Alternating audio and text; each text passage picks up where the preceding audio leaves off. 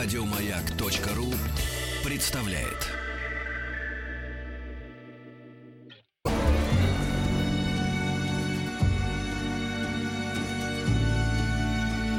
По заказу Гостелерадио.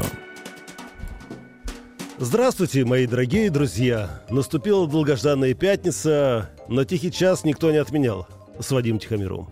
Поэтому, уважаемые друзья, надо предложиться к радиоприемникам. Можно прилечь, можно стоять, можно сидеть за рулем. По крайней мере, наша программа позволяет делать все, что угодно в течение этого часа. Напомню, ваше мнение нам очень важно. СМС-портал 5533. Все сообщения сейчас слово «Маяк». Форум радиомаяк.ру. А, телефон прямого эфира не надо. WhatsApp плюс 7967 103 5533. Итак, мы берем последние новости, интерпретируем, анализируем, ну и, естественно, подводим свои внутренние итоги. Ну что же, а, начнем с самого главного. Я понимаю, что золото партии нам уже никогда не найти. Тогда обратимся лучше к золоту Рейха. Дело в том, что в Польше, возможно, найден легендарный нацистский пояс с золотом, который исчез во время Второй мировой войны. А, два а, представителя, один гражданин Польши, другой гражданин Германии, обратились э, в адвокатскую контору. Те написали письмо, естественно, представителям города Валсбридж – ниже Селесского воеводства с предложением указать, где находится этот поезд. И самое главное, просит всего лишь 10% от стоимости найденного клада. Ну, давайте узнаем все-таки, что же это за золото рейха, сколько еще его осталось, и, может быть, нам что-нибудь перепадет. И у нас на связи историк Третьего рейха, писатель, публицист Константин Александрович Залесский. Здравствуйте, Константин Александрович. Здравствуйте. Константин Александрович, скажите, пожалуйста, сколько, а, ну, в данном случае фашисты, давайте будем называть их так, сколько они наворовали? А, по крайней мере, вот из нашей страны, сколько они вывезли золото, ценности, драгоценности и так далее и тому подобное? Вы знаете, это, в принципе, неисчислимо. То есть э, таких каких-то данных точных нету, а, но вывезли они очень много, но скорее вывозилось не столько э, золото, сколько, ну, в смысле, золото имеется в виду угу. в, в слитках, ну, да, да. Ну, как обычно мы себе это представляем, а вывозились э, культурные ценности, в том числе золотые изделия, естественно, тоже.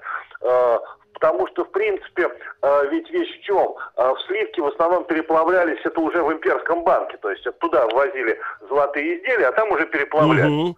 Вот, э, в принципе, все это золото там используется. Вывезли там совершенно колоссальные суммы, и, как известно, это даже э, точно не оценено сколько.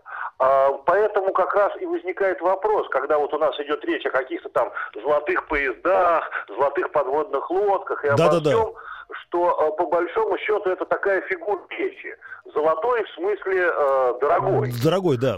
Да, то есть не факт, что там э, предполагалось, что там лежат слитки золота. Угу. Там могли лежать э, там ювелирные украшения, там какие-то культурные ценности, да, ну там условно оклад да, ну, например, ну, да. да, такое.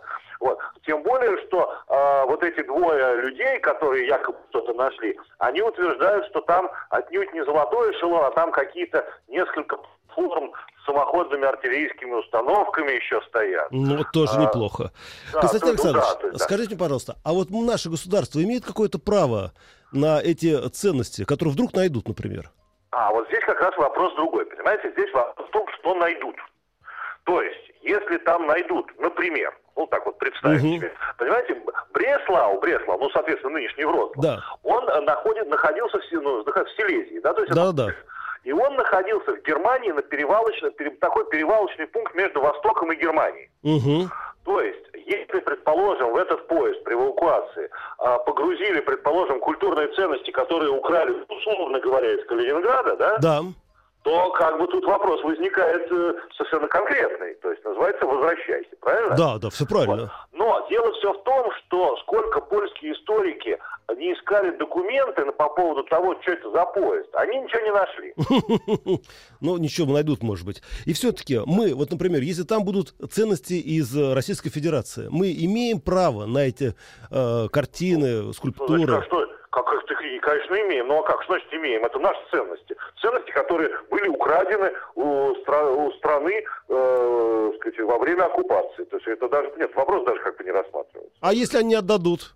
Ну, это другой вопрос, что не отдадут. Но, в принципе, как они могут не отдать? А, прохождениями это перемещенные ценности, причем в данном случае они конкретно перемещенные, да? То да. есть у них э, не, не было какого-то э, там хозяина, они конкретно были, э, находились в руках тех, кто их украл. И потом они там якобы были спрятаны, но если это откроется, если эти ценности выведены ну, да. с, территории Российской России и Советского Союза, то это просто однозначно возвращается. Константин Александрович, ну, ну да. Ну, походное орудие, понятно, не наше. Ну это да, это бог с ним. Константин Александрович, а все-таки, смотрите, а если вдруг найдут, например, золотые слитки, которые принадлежат там рейхканцелярии, а тогда кому все, как говорится, деньги пойдут? О, вы знаете, вот это как раз э, проблема, над которой будут как раз уже э, биться юристы, потому что если это просто будет золото, да, ну в смысле такое Ну да. золото, ну, ну Обезличенное. там, Обезличенное, да, там, как говорится, там какая-то руда ценных металлов Мгм. вроде находится, ну, в общем, может быть, просто, там, ну, знаете, как добытое, Да-да-да. да, то вот здесь как раз возникает проблема, потому что если это, э, этот поезд переходит в разряд клада, то это по месту дислокации. как. О, как интересно все. Ладно, Константин Александрович, будем копать дальше. Может быть, и Ну нам да, что-нибудь на наш век хватит. Да-да-да. Спасибо вам большое. У нас на Да связи был историк Третьего рейха, писатель, публицист Константин Александрович Залеский. Слушайте, а я вот подумал, клад, да? Мы ведь в детстве все искали клады. Я до сих пор не могу забыть, как в пионерском лагере мы перелезали через забор, шли к старой церкви и долбили фундамент ломом. Зачем, не могу понять. Но все-таки, а вдруг мы найдем клад? Что нам за это будет? У нас на связи кандидат исторических наук, адвокат Александр Владимирович Прудников. Здравствуйте, Александр Владимирович. А, Здравствуйте. Александр Владимирович, скажите, пожалуйста, вот сейчас по нашему российскому законодательству, что мне будет, если я найду клад? Э, Ну, вы знаете, э, если вы найдете клад, а это именно сокрытые ценные предметы, собственник которых не может быть установлен, Угу. то э, вы, ну, и если вы одновременно являетесь и собственником земли там, или помещения, в котором вы нашли этот клад, то, в общем-то, вам полагается сто процентов, так сказать, этого клада. Ну, вот. И что, государство даже не наложит лапку на это? Э, Вы знаете, ну, в общем-то, эм, вы, наверное, должны э, перед тем, как э, э, объявить этот клад э, своей собственности, вы, наверное, все-таки должны сдать на экспертизу э, этот клад. Ну, безусловно, конечно, чтобы понять, Да. что мы откопали.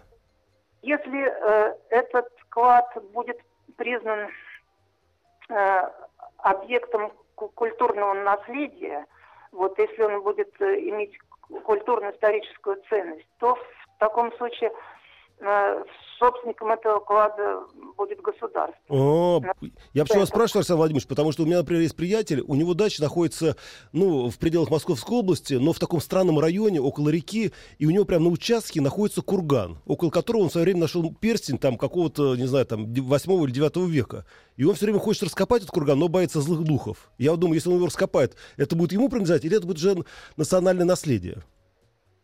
Ну, э, любом случае, если э, вот э, ваш знакомый кладоискатель, он не получит э, разрешение на вот эти раскопки, ну, от собственника земельного участка, Мгм. то в любом случае ему по закону ничего не полагается. Не, нет, это его прям участок. А, Хорошо, Александр Владимирович, а если, например, просто я найду клад, на вот, ну, я шел, шел по улице, да, посмотрел фундамент, отвалился кирпичик, раз туда руку, а там, понимаете, горшок золотыми монетами. Вот что мне тогда полагается? И с кем я должен делиться?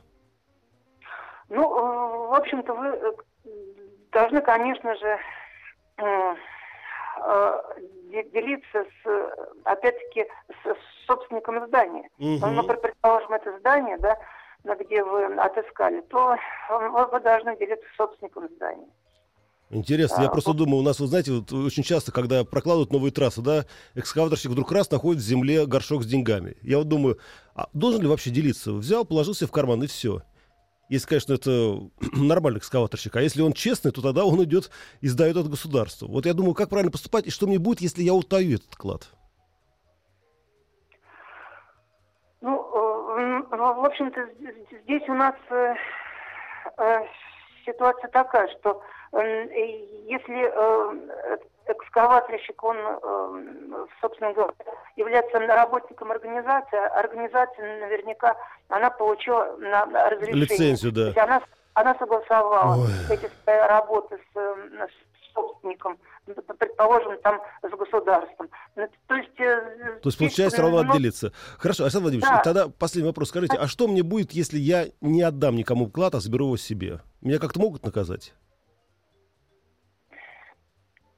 Ну, э, здесь у, у нас, э, знаете, есть у нас уголовная ответственность за изъятие археологических предметов угу. без разрешения. То есть без открытого листа, который дается археологическим там институтам, например. Угу. Вот это у нас 243 эм, статья Уголовного кодекса Российской Федерации со значком 2.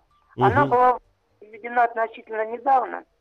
Вот. И как раз, э, значит, вот э, э, предусматривается наказание за поиск или изъятие археологических предметов без да, разрешения. Угу. И что там грозит нам, если что? Да, но это здесь есть одно условие, то есть если это все повлекло повреждение или О, да, это не, не, не, нет. Александр Владимирович, я все понял. В общем, конечно, поиски клада это, видимо, сложное дело, по крайней мере, с юридической точки зрения. Спасибо вам большое. У нас на связи был Александр Владимирович Прудников, кандидат исторических наук, адвокат. Друзья, сейчас на секунду прервемся, послушаем рекламу, а потом продолжим.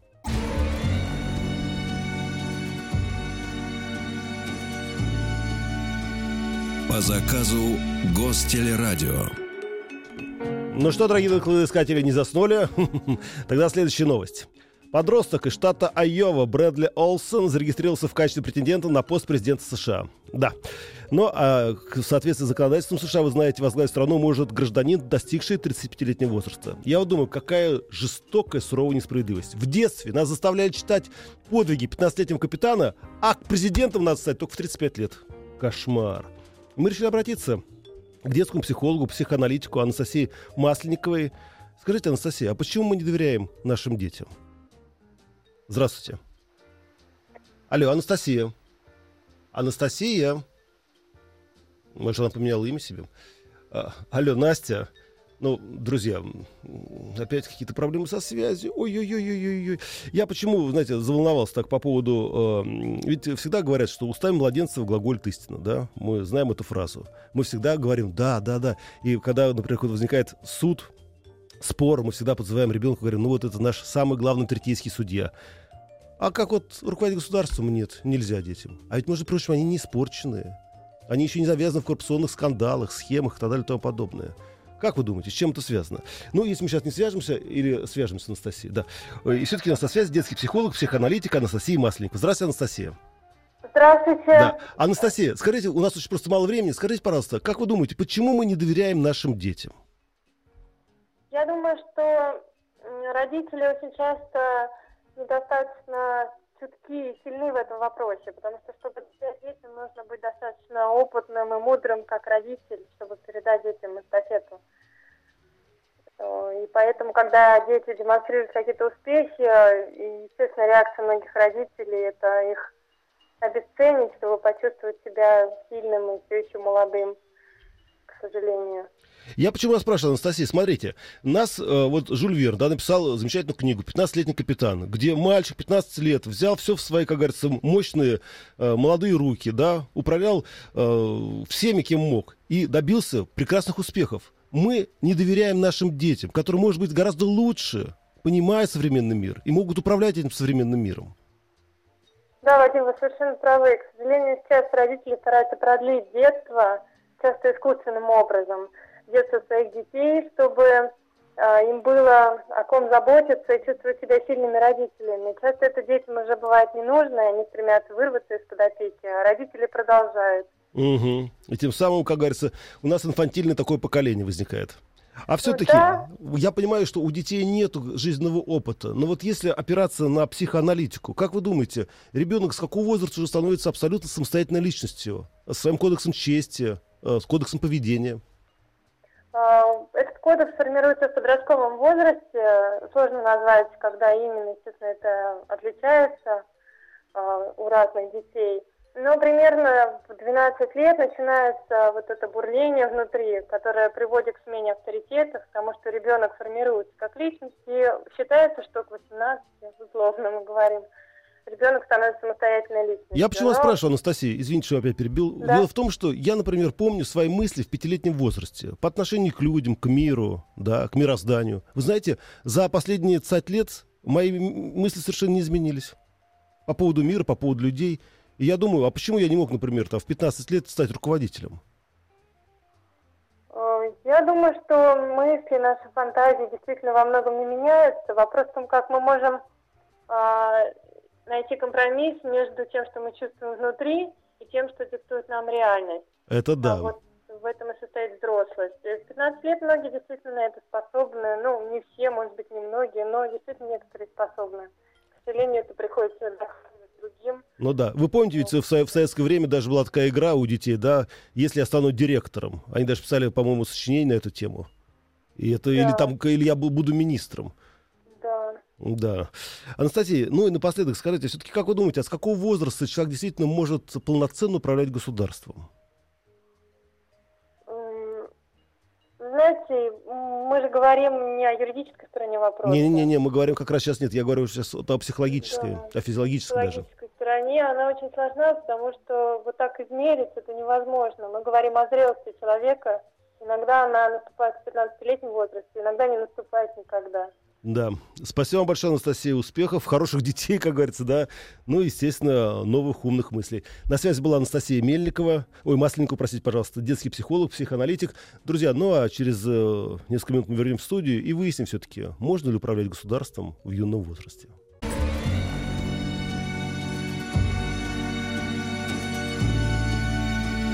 По заказу Гостелерадио. Дорогие друзья, продолжается наш тихий час с Вадимом Тихомировым. Ну что же, мы э, обсуждаем с вами тему. Дело в том, что подросток из, штата Айова Брэдли Олсон э, зарегистрировался в качестве претендента на пост президента США. А в соответствии с законодательством США страну может возглавить человек, который достиг 35-летнего возраста. Самое интересное, что детский психолог и психоаналитик Анастасия Масленникова в принципе с этим согласна и говорит, что вообще ребенок формируется где-то 18-20, и потом только его можно отправлять в свободную жизнь. Да? Извините, а как же Петр Первый, который взошел на престол в 10 лет? А как другие наши цари и некоторые президенты, ну или, по крайней мере, царей и королевичные в других странах? И мы решили обратиться к доктору исторических наук, историку Российской Академии Наук Владимиру Михайловичу Лаврову. Здравствуйте, Владимир Михайлович. Добрый день. Владимир Михайлович, скажите, пожалуйста, вот Петр Первый, да, в 10 лет стал руководителем государства. От этого наше государство только выиграло. И потом еще долгие годы он прекрасно правил. То есть, то есть получается, что на самом деле, чем ребенок раньше да, начинает чувствовать запах власти, тем это лучше. Э, правил не он. Он в 10 лет был провозглашен царем, но регеншей была царевна Софья, ну, это да, это мы старшая знаем. сестра. Она правила вместе с своим фаворитом Голицыным. Угу. В 89 году, в 1689, когда Петру было 17 лет, да. он отстранил от власти свою сестру Софью. Но и тогда он каких-то серьезных шагов военных или реформаторских не предпринимал. Угу. Во многом влияние на то, что происходило, оказывала мама Наталья Кирилловна, да. мама Петра. И только когда Петр, э, когда Петр оказался без мамы, она умерла, когда ему было 23 года, вот в 23 года он ринулся в военный поход на Азов. Ну да, Владимир Михайлович, ну заметьте, смотрите, все равно 23 года, да? Он руководил да. огромной империей. Я думаю, а мы боимся современной молодежи доверить рычаги управления. Ну как же так может быть? Петр был очень незаурядной личностью. А если вот говорить о 15-летнем возрасте, угу. то как раз примерно в 15 лет э, обрел уверенность в своих силах Иван Васильевич Грозный. Вот, тоже, кстати. Э, великим князем, тогда еще царя не было, он был с трех лет, угу. а вот проявил волю э, к власти в 15 лет. Но в 16 веке 15-летний мужчина считался вполне самостоятельным. Да. Но опять же, вокруг были люди, которые оказывали помощь, советовали Но это безусловно. тому же Ивану Грозному. Митрополит Макарий, духовник Сильвестр. А, и вообще тогда раньше все-таки, в 16 веке, взрослели. И все-таки, Владимир Михайлович, если вот опираться на историю, получается, что чем руководитель раньше приходит к власти, да, тем это лучше на самом деле? Что как раз вот наш опыт показывает, что э, реально править начинали самостоятельно все-таки после 20 лет. Угу. Приходили к власти там Алексей Михайлович в 16 лет, но ему опять же помогали, советовали, помогали, и, да. там, боярин Морозов, и патриарх Никон. Владимир Михайлович, еще несколько ну, да. лет требовалось, чтобы ну, да, адаптироваться, опыта, да. возмужать. Это правильно. Может быть, может быть. Определенным исключением еще был Михаил Федорович Романов, вот первый царь династии Романовых. Угу. Он стал э, царем, когда ему было около 17 лет, еще 16. Угу. И отца рядом не было, отец был в польском плену, и э, 17-летний Михаил Федорович принял целый ряд решений, очень разумных, осторожных, э, необычных даже. Вот Конечно, что молодежь творит. но главе государства всегда кто-то ну, да. советует. Владимир Михайлович, много. Ради бога, а вот извините. принять да. хороший совет это не да. всякий сможет, а Михаил Федорович мог. Владимир Михайлович, простите, ради бога, у меня очень короткий вопрос, просто скажите, да или нет. А я слышал неоднократно о том, что Петра Первого в его голландской экспедиции подменили. Как относится к этому современная наука историческая? Ну, это абсолютная выдумка. Да, ну, слава богу. Все, я, я, я счастлив. Спасибо вам большое, Владимир Михайлович. У нас на связи был доктор исторических наук, историк Российской Академии Наук Владимир Михайлович Лавров. Итак, дорогие друзья, продолжается наш тихий час с Вадимом Тихомировым. Следующая новость к нам пришла. Кто эти люди? Ну, в общем, это, видимо, какая-то международная организация, э, портал Direct Line Travel. Так вот, они провели исследование, кто оставляет меньше всего чаевых. То есть, какая нация самая скупая в мире. Знаете, удивительная история. Оказывается, самые скупые это французы. Я всегда об этом знал. А, на втором месте, как это ни странно, итальянцы.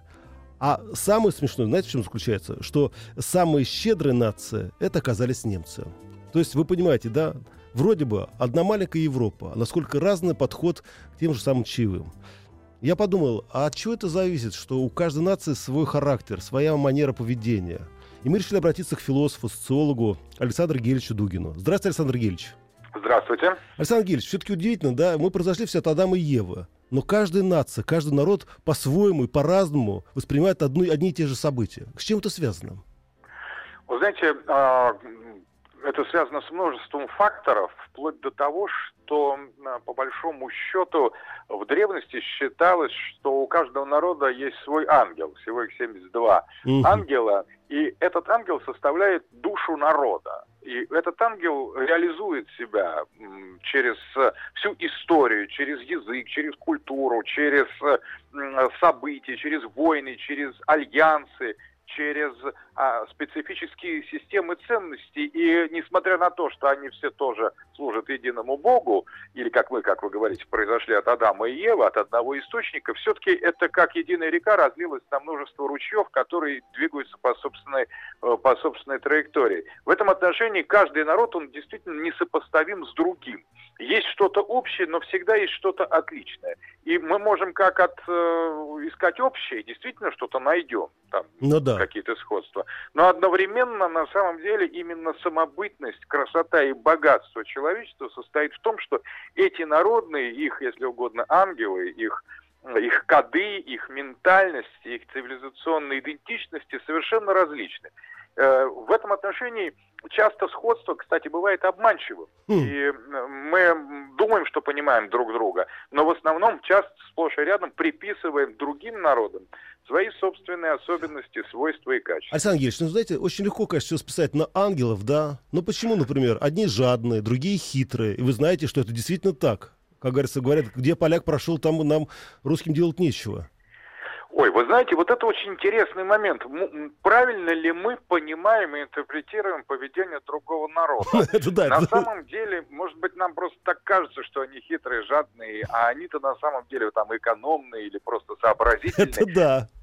То есть э, мы обычно, э, как бы это называется понятие этноцентризма, вот у Самнера, социолога американского, э, что мы, мы смотрим, судим о других по себе. И, соответственно, мы не, не понимаем, что у другого народа, у другой культуры могут быть совершенно другие пропорции в оценке действий, поведения, жестов, каких-то движений. Мы, нам кажется, что это хорошо или плохо. Для нас это, наверное, так оно и есть. Но когда мы применяем эти критерии к другим, то мы волей-неволей ставим себя в центр и начинаем мерить свои собственные меры. Когда западные культуры пытались относиться так к русским, а, мы, э, наши наиболее проницательные поэты, сказали, аршином общим да, не измерить русских. Но дело в том, что никакого общего аршина нет. Есть западный аршин, который такой же этноцентричный, только для Запада, за, для Запада, для людей да. Запада.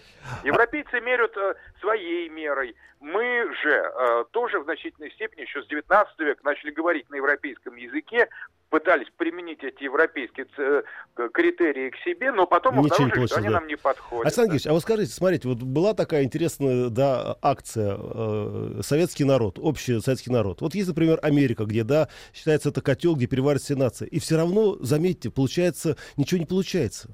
Все равно... Вы знаете, да. да, вы знаете, дело в том, что, ну, во-первых, советский народ это был продолжением имперского народа Российской империи. Ну да. И он, в чем-то он был един, в чем-то он был различен. Что касается американского народа, плавильного котла, тоже любопытный момент. У Самуэла Хантингтона в книге «Кто мы?» а, американского политолога и философа, он говорит, что этот котел это такая вещь немножко обманчивая.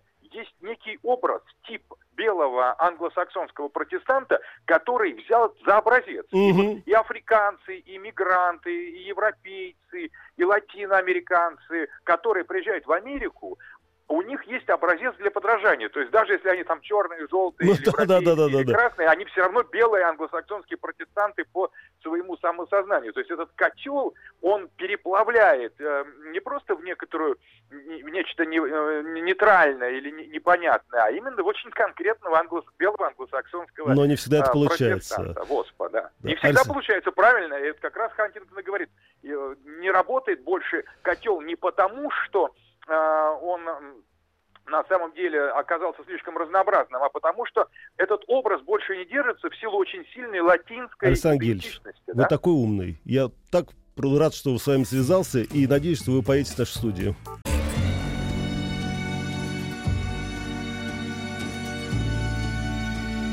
По заказу Гостелерадио.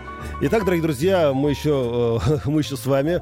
А, дело в том, что согласно рейтингу самая скупая нация в мире это оказались французы. На втором месте, извините, уважаемые итальянцы, на втором месте оказались англичане, а на третьем итальянцы. А, и мы спрашивали Александра Гельевича Дугина, философа, почему так это происходит. Но он сказал вначале, что ангел, а потом оказалось, что все гораздо сложнее. Но дело не в этом. Я думаю, а может быть действительно давайте мы сделаем так. Вот перемешаемся, да, все крови, э, будем эти делать браки, да, там монгол, например, там с евреем, э, аргентинец с японцем, и будет тогда счастье, тогда будет единая общность земляне. Насколько это опасно или безопасно? У нас на связи научный директор компании «Генотек» Валерий Ильинский. Здравствуйте, Валерий. Добрый день. Валерий, скажите, пожалуйста, вот все-таки я понимаю, что у нас там четыре группы крови. Ну так, в целом, да? А все-таки вот кровь одной нации отличается от крови другой нации? Ну, на самом деле, группа крови это гораздо больше, просто наиболее такая общепризнанная классификация делит там все, вот, все разнообразие кровей на четыре группы. Но к нациям это имеет достаточно небольшое отношение. Э, генетически вообще вот такого чистого понятия, как нация, ну, скорее нет. Угу. То есть есть определенные популяции, эти популяции смешиваются между собой. Э, популяция? Какие-то больше, какие-то меньше. Ну, популяция это нормальный термин э, популяционной генетики, который изучает, собственно, разнообразие живых организмов. Скажите, вот мы жители города Москвы, мы к какой популяции относимся? А, нельзя сказать, что Москва это некая популяция, потому что ну, она не изолирована от других. Ну да. А, в целом можно сказать, что условно вот, там, ну, некие островные популяции, а, их можно вполне назвать популяциями, ну, например, там, а, жители а, Туманного Альбиона, это вполне себе там, ну, относительно изолированная популяция. Ну да, Она, поэтому конечно, там такие некрасивые. Ну да. Ну, на вкус и цвет. Это товарищи нет, точно. Валерий, вы знаете, э, ну, я слышал о том, что, например, врачи не рекомендуют, например, там, э, супругам с разной группой крови, да, и с разным резусом иногда вступать в брак, потому что могут возникнуть сложности с зачатием ребенка и с рождением ребенка. А есть такие, например, э, противопоказания э, для людей разных популяций? Эм, тут э, ну, два разных соображения есть. Одно соображение это ну, тот резус-конфликт, о да. котором вы говорите, когда э, разный резус-фактор может в некоторых случаях приводить к ну, определенным проблемам беременности. Другое дело, когда э, люди планируют беременность, э, ну, каждый из нас вносит определенное количество ну, мутации, которые не проявляются у нас. Но угу. они могут проявиться у наших, детей, у наших детей, если точно такую же мутацию носит наш партнер. Да. А, и вероятность такого совпадения, она тем больше, э, чем более близок, близок да, нам да. этот партнер. А, в идеальной ситуации, а, конечно, а, ну, вот вероятность такого совпадения мала, если у нас партнер из просто другой а, популяции, другой, а, там, другой национальности, другой расы.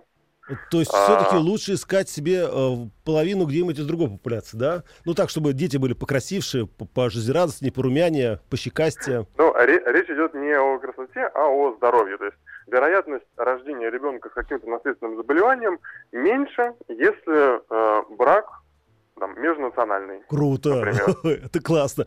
Валерий, ну и напоследок скажите, а возможно ли в далеком будущем, когда действительно не будет уже ни нации, ни народов, ни популяции, а будет вот э, одно общее название земляне? Или это все-таки нереально? А, это все вопрос терминов. А, как мы договоримся, ну, там, примерно так и будет. Сейчас, на самом деле, ну, все, все население Земли так или иначе перемешивается между собой. У нас нет каких-то изолированных популяций. Да, это точно. Валерий, спасибо большое. По крайней мере, теперь я выйду на улицу и буду внимательно смотреть не только на белокурых девушек с длинными ногами, но и на не очень высоких и с темными. Друзья, хороших выходных, хорошей погоды, любви, счастья и смотреть по сторонам. Может, там где-то ваша любовь за углом.